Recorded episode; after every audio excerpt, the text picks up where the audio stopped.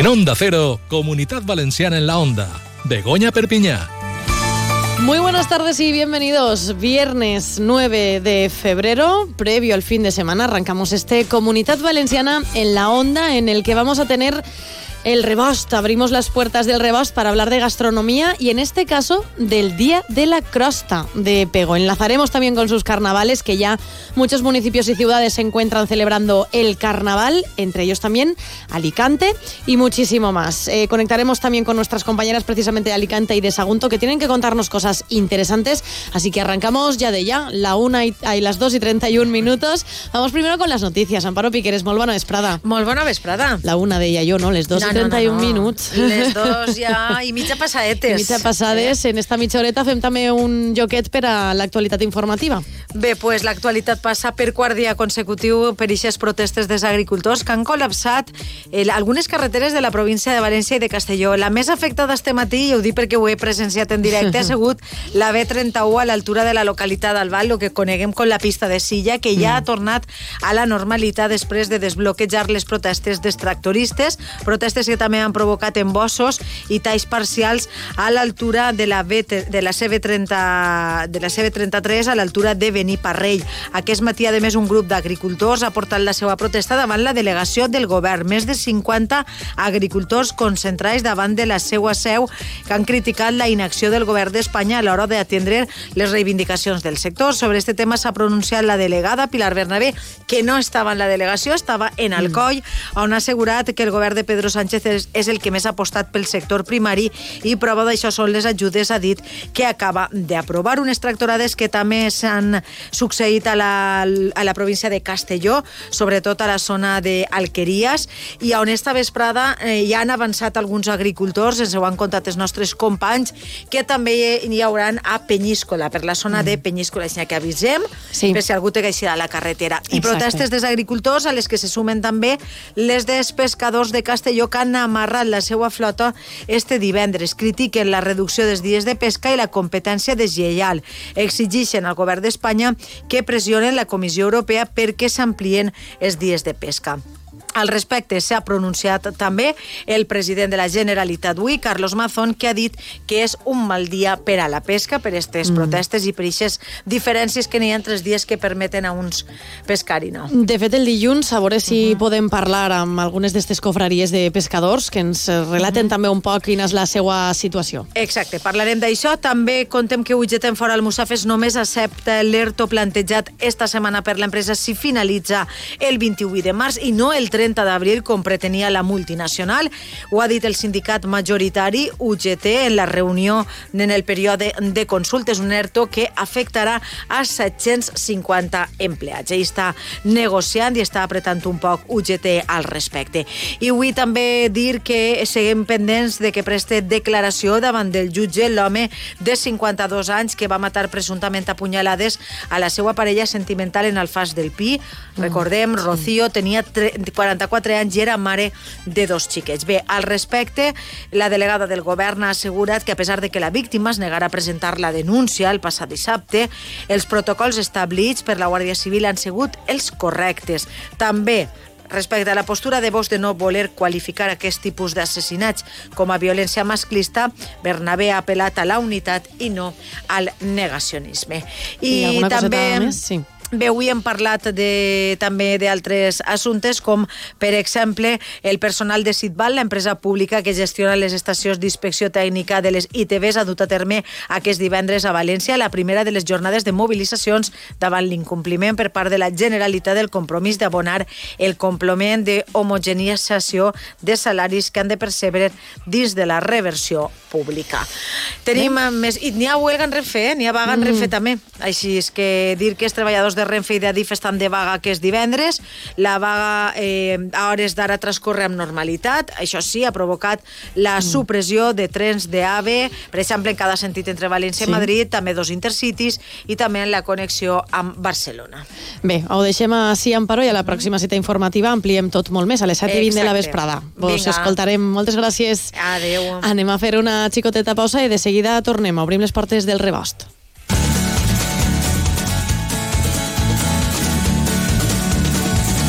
En Onda Cero, Comunidad Valenciana en la Onda. Begoña Perpiñá.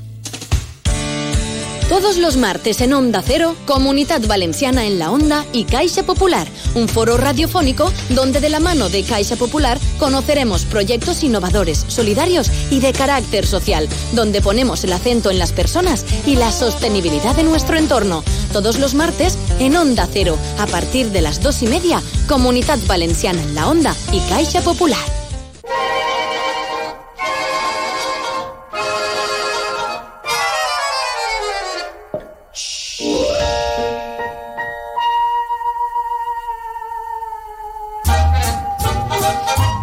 Pues quan són les 2 i 36 minuts, eh, els dèiem, obrim les portes del rebost per a parlar d'un producte que jo sé que en altres eh, municipis, ciutats de la comunitat valenciana es fa, el tema del, de l'arròs amb costra, no? Eh, però en cada lloc es diu d'una forma, i en aquest cas, i en aquest sentit, avui viatgem a Pego, perquè hi celebren el Dia de la Crosta. Anem a conèixer també tots els detalls, però primer saludem a la nostra companya en la Marina Baixa des d'Onda Cero, Marta Llinares. Molt bona vesprada.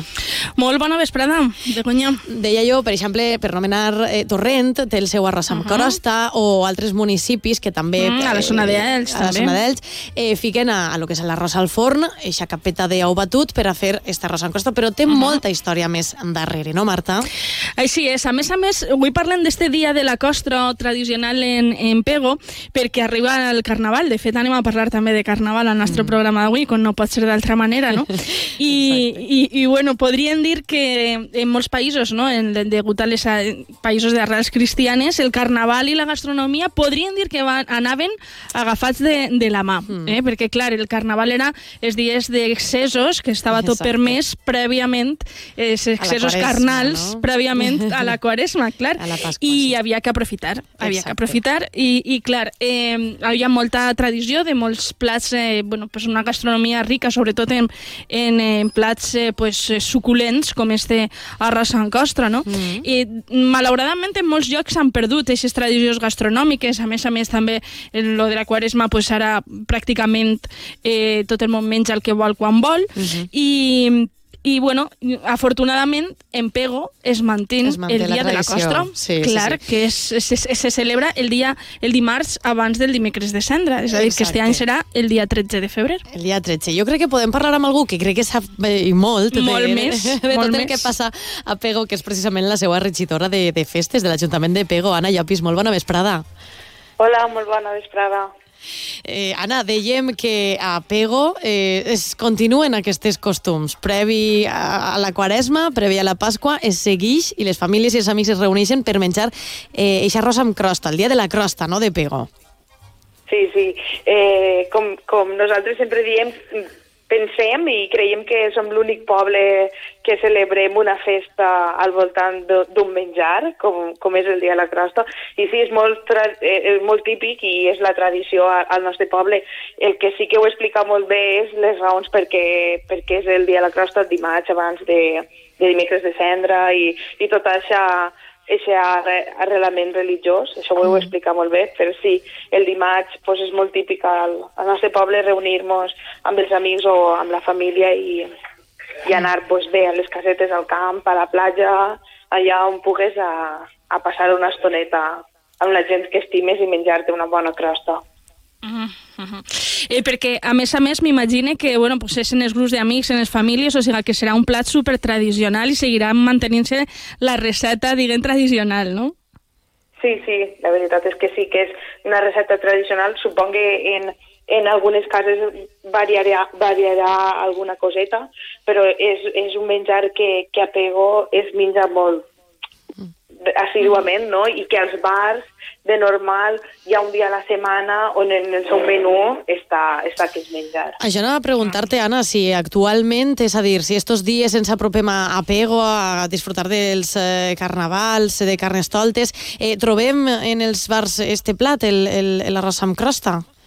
Sí, sí, el, el podreu trobar tots els, tots els Tot- tot dies de no? l'any. Mhm. Sí, sí, i de normal doncs, tenen un dia fix a la setmana, depenent de, del restaurant o del bar, però així el mengem tot l'any. No esperem aquest dia de festa per a, per a menjar, sinó que el pots trobar qualsevol moment de l'any. Uh -huh.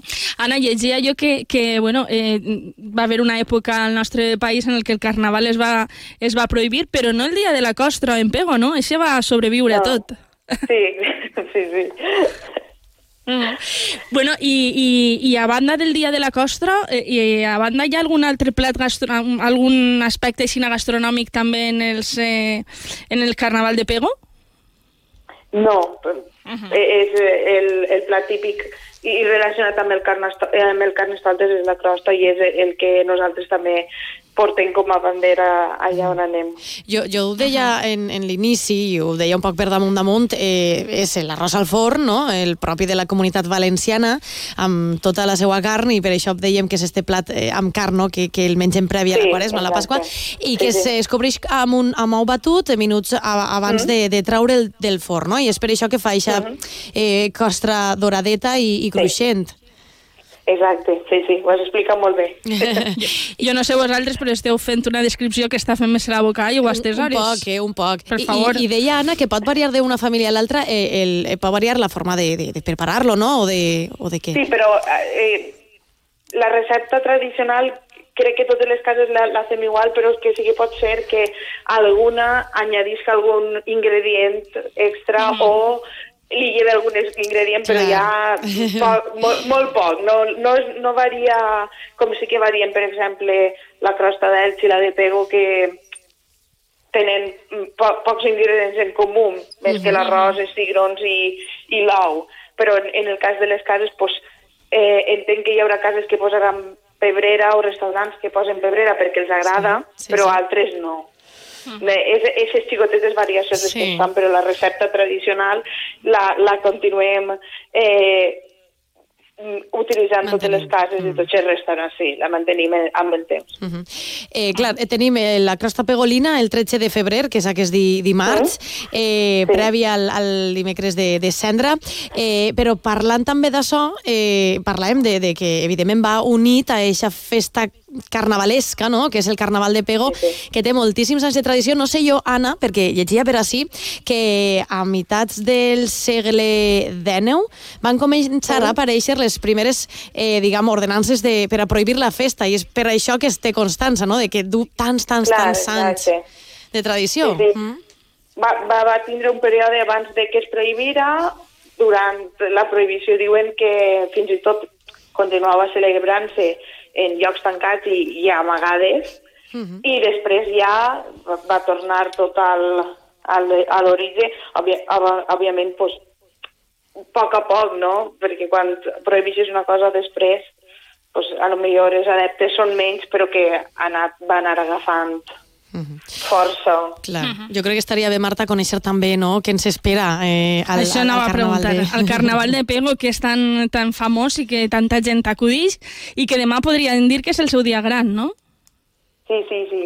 Per a nosaltres, els pegolins, el Carnestoltes és una trilogia de tres caps de setmana, però sí que és, sí que és cert que, que el gros del Carnestoltes es concentra demà, que tenim el Festival d'Arts Escèniques i, i la veritat que és, són tres hores meravelloses per a disfrutar en, pels carrers del nostre poble. I bé, per matí també tenim actes infantils amb, la, amb el Carnestoltes infantil, perquè sí que són molt importants. I després del Festival d'Art, el Carnestoltes tradicional de tota la vida, música, orquestres i, Uh -huh. i tot això. Sí, sí, Eh. conta'ns en detall, per a la gent que no hagi anat mai als eh, carnavals de Pego, ja hem fet un poc una, una ulladeta, no?, de que pel matí més destinat als més menuts, de vesprada Sí. eh, també, amb eixes desfilades, i per la nit un poc de, de festa, verbenetes que, que ens agraden, eh, però sobretot és molt d'ambient, no?, eh, gent disfressada, Sí, sí. amb temàtiques... Uh -huh. Exacte, i la, la festa de la vesprada, que és el Festival d'Arts Escèniques, és un, una festa per, per a tot el món, per a famílies amb xiquets, per a, per a amics. Eh, és, um, tenim set escenaris actuant a la vegada, val? I, i la veritat és que és com si viatjares a través del temps o com si estigueres dins d'un conte durant I a més- aquestes hores d'actuacions. I a més a més, eh, no sé si la, és temàtica de... Cada any va canviant la temàtica, però és contes infantils, és la temàtica d'enguany o, és- o és sempre la mateixa? No, és, aquesta és la quarta edició del Festival d'Arts i cada any ha tingut una temàtica i aquest any, com bé dius, hem elegit contes infantils. Ah, pues sí que va ser una vesprada màgica. Eh? Sí, sí, jo crec que tenim un, bon plan de cap de setmana ja organitzat, el visitar Pego no? I, i degustar eixa crosta, eh, la raça amb, amb crosta i gaudir dels, dels carnavals, que clar, porteu molts, molts anys, imagina jo també, Anna, des del consistori, no? tu com a regidora de, de festes, sempre eh, intenteu donar el millor a visitants i veïns, eh, aneu també innovant i aneu fent novetats per a que siguin igualment atractius cada any. Clar, exacte, sí.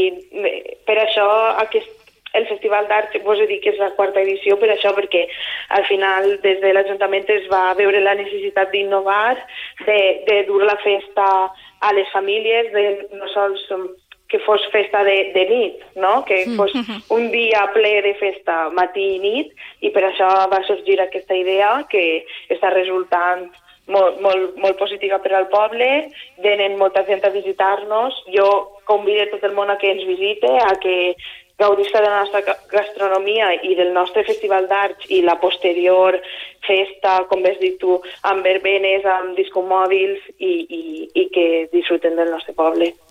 Doncs eh, ja ho sabem. Marta, no sé si volies afegir alguna Sí? cosa més. Sí. No, jo volia dir que, com ja ho ha apuntat Anna, són tres caps de tres dissabtes i que el dissabte que ve tindrem eh, la, la pinyata, que és el soterrament de la sardina, podríem dir. Sí, sí, exacte, sí, sí. Amb la pinyata, pues, ja... fi- Es posa el punt i finalitzem- final. Exacte. Posem el punt i final a Carnestoltes i ja eh, realment també té la seva tradició religiosa, com bé dieu, era per a, per a despedir aquesta època on estava permès tot i entrar ja en la quaresma, on ja hi havia moltes més restriccions. Molt interessant, molt interessant, Anna, i jo crec que ja ho sabem, eh? tenim eixa cita pendent amb els carnavals de Pego i amb la seva gastronomia. Gràcies per haver-nos atès en este rato de Moltes Moltes ràdio. gràcies a vosaltres i vos Gràcies. esperem a, a Pego. Estarem. ahí ens veurem. Eh, Marta, jo crec que podem ficar un poc de música per allà anar ambientant-nos. Sí, un clar, poc set de escenaris cara- diferents, ha dit. Set escenaris diferents en el Festival diferents. Mira, mira Jordi Andrés, que el tenim avui de, de tècnic, Hombre, que ens és fica que ja un este poc és el, de... el himne de carnaval per excel·lència. Totalment, eh? música i cançó verbenera amb les viatge de cara a qualsevol carnaval, que de fet, a veure si esta setmana també podem parlar d'altre que també és molt reconegut a la comunitat valenciana, que és el de Vinaròs, i d'altres al llarg i ample de la comunitat que comencen ja d'ella, els, els eh, carnavals. I, de fet, Marta, no sé si tens algun apunt més tu en l'agenda tant gastronòmic com cultural com d'oci que fer, però si no seguim amb altres cosetes. Jo crec que seguim amb els carnavals. Així a la Marina sí, Baixa és sí. que tenim carnestoltes en tots els municipis. I quin vaig a destacar?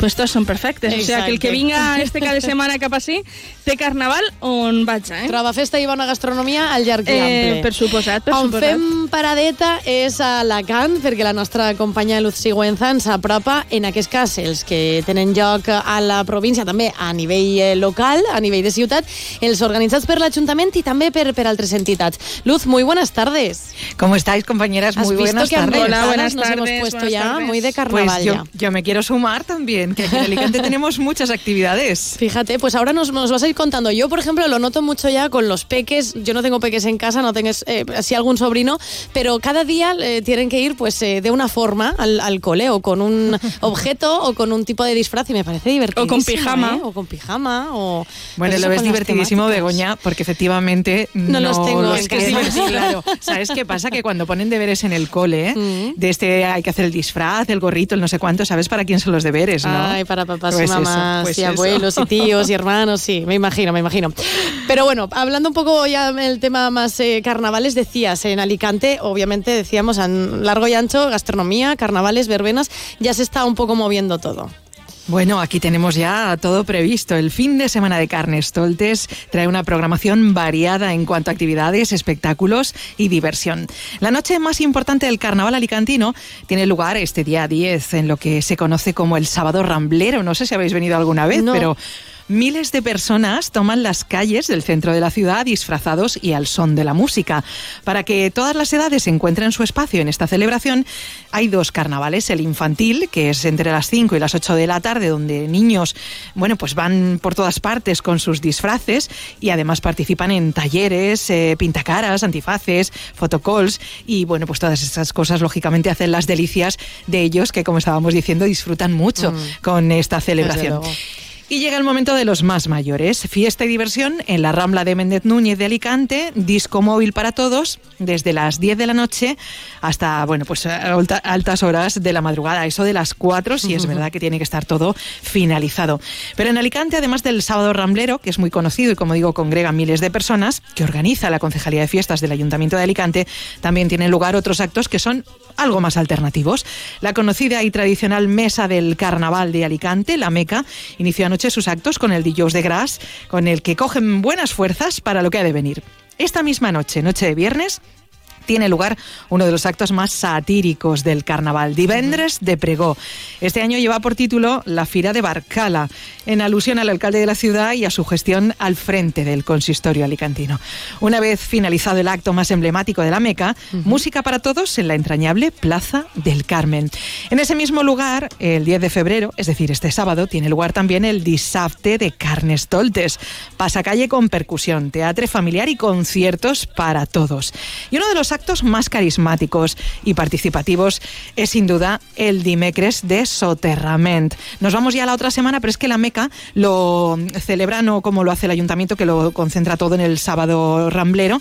La Meca lo tiene distribuido en varios días y nos vamos hasta el miércoles, como decíamos, Dimecres de Soterrament y Velatori de la Sardineta, con su divertido cortejo fúnebre que no puede faltar. Además, lleva las típicas plañideras, las mujeres todas vestidas de luto, en fin. Sí, sí, es un Entierro en toda regla, ¿eh? Sí, sí, muy, muy eh, llamativo, desde luego. Y tradicionalmente, como sabéis, este acto pues simboliza el final del carnaval con un acto para, bueno, pues que se hace para devolver los disfraces al baúl, silenciar las fanfarrias, enterrar la humilde sardina con eh, todos los honores. Pero, aunque normalmente el entierro de la sardina, o como aquí llamamos en Alicante, el dimecres de Soterramen y Velatori, se da por terminada la fiesta, la Meca lo que hace es estirar un poquito más el chicle y llegar hasta el diumenge de Piñata, que será la semana próxima, donde desde las 11 de la mañana habrá actividades lúdicas para toda la familia. Para esta vez sí decir adiós al carnaval. Desde luego, eh, el carnaval que vamos nos está inundando ya y como tú decías, ¿eh? y sobre todo con tradiciones, a mí lo que más me encanta de descubrir cosas nuevas en la comunidad valenciana es que en cada sitio se celebra de una forma, al final con algunas particularidades y, y similitudes incluso, pero por ejemplo eh, lo, lo de la sartina, a mí me- es que me fascina. Es muy chulo porque van muchísimas personas, todas, pues eso, con lo típico, el, el, bueno, pues el dolor, el luto, las lágrimas. Y lo que se ha perdido y que echamos de menos, y lo hablábamos el otro Sí. día en el programa con la Meca, precisamente, son las arqueologías urbanas, que no sé si se celebran también en otras ciudades, pero en Alicante era tradicional llegar, por ejemplo, por la autovía a la rotonda de la calle México, que es una rotonda muy grande con una escultura, en fin, y ahí eh, tú entrabas y estaba todo decorado, había una escultura urbana que se montaba exclusivamente para los días de carnaval o en los balcones hacer también este tipo de decoraciones, eh, de tematizaciones. Eso, la verdad es que culpan de alguna forma a la falta de presupuesto, ¿no? porque Mm. bueno, pues es muy caro eh, llevar a cabo y con poquito dinero ahora como está todo disparado de precios, Más complicado. encima los presupuestos que se manejan no son muy elevados. Pero bueno, eso sí se echa de menos, pero a mí me recuerda esa sensación de llegar a la ciudad por esa rotonda en concreto, por ese acceso de la zona sur y encontrarte toda la rotonda decorada con una arqueología urbana que me fascinaba. Luego la plaza de Luceros también, emblemática por estar en el centro de la ciudad, también con otra arqueología, era muy, muy llamativo. Lástima, eso ya no lo Ya, tenemos. que algunas cosas se, se- se pierdan, pero bueno. Habrá que ir recuperando. Exacto. Sí. Habrá que poner dinerillo primero, para, También, pero sí, pero también. tenéis razón. La idea Pues- es muy buena de la recuperación. Chicas, a quien saludamos ahora es a nuestra compañera en Sagunto, a María José Jimeno. Muy buenas tardes. Hola María José. Ahora te Hola. escuchamos. ¿Me escucháis bien? Hola. Te escuchamos ahora Hola, porque hola. eh, nos trae una, digamos, historia además muy adecuada para un poco siendo el que es este fin de como previo a esa eh, celebración el, eh, el 14 de febrero de San Valentín. Una historia muy bonita, María José. Efectivamente, porque voy a dar ideas. Eh, vosotras estáis hablando de los carnavales. Aquí no se celebra el carnaval de esa forma, ojalá, pero tenemos muchas otras opciones, como por ejemplo recorrer el Paseo del Amor, como lo escucháis. Está en Algar del Palancia y es una perfecta ruta para desconectar estos días.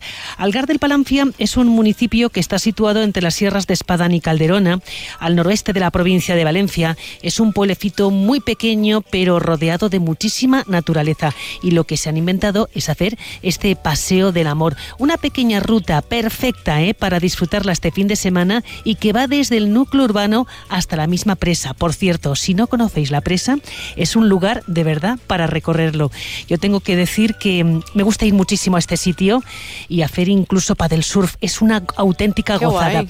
Una Nos vez apuntamos. llegas, sí, sí, una vez llegas a esta presa, se ofrecen diferentes sendas eh, para ver, eh, bueno, si sigues con la caminata, incluso puedes llegar a pueblos limítrofes como Soneja.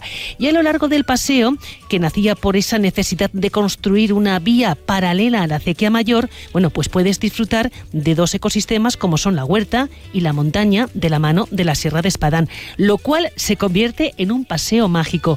30 minutos de paseo, lo podemos hacer con las parejas, con las familias, con las mascotas, con quien queramos. Pero ojo, porque este paseo mm, estos días tiene premio. Os lo voy a contar enseguida. Desde el ayuntamiento y también desde el colectivo de comerciantes han dicho todas las parejas que hasta el próximo día eh, 14, si no me equivoco, bueno, pues quieran hacer esta ruta, hacer una foto, un selfie en este caso, y lo mandan a una dirección de correo y escucha, mm, así nos lo ha contado la concejala del consistorio de Algar, que es Clara Mondragón. Vamos a escucharla, mm, que ella lo explica muy bien.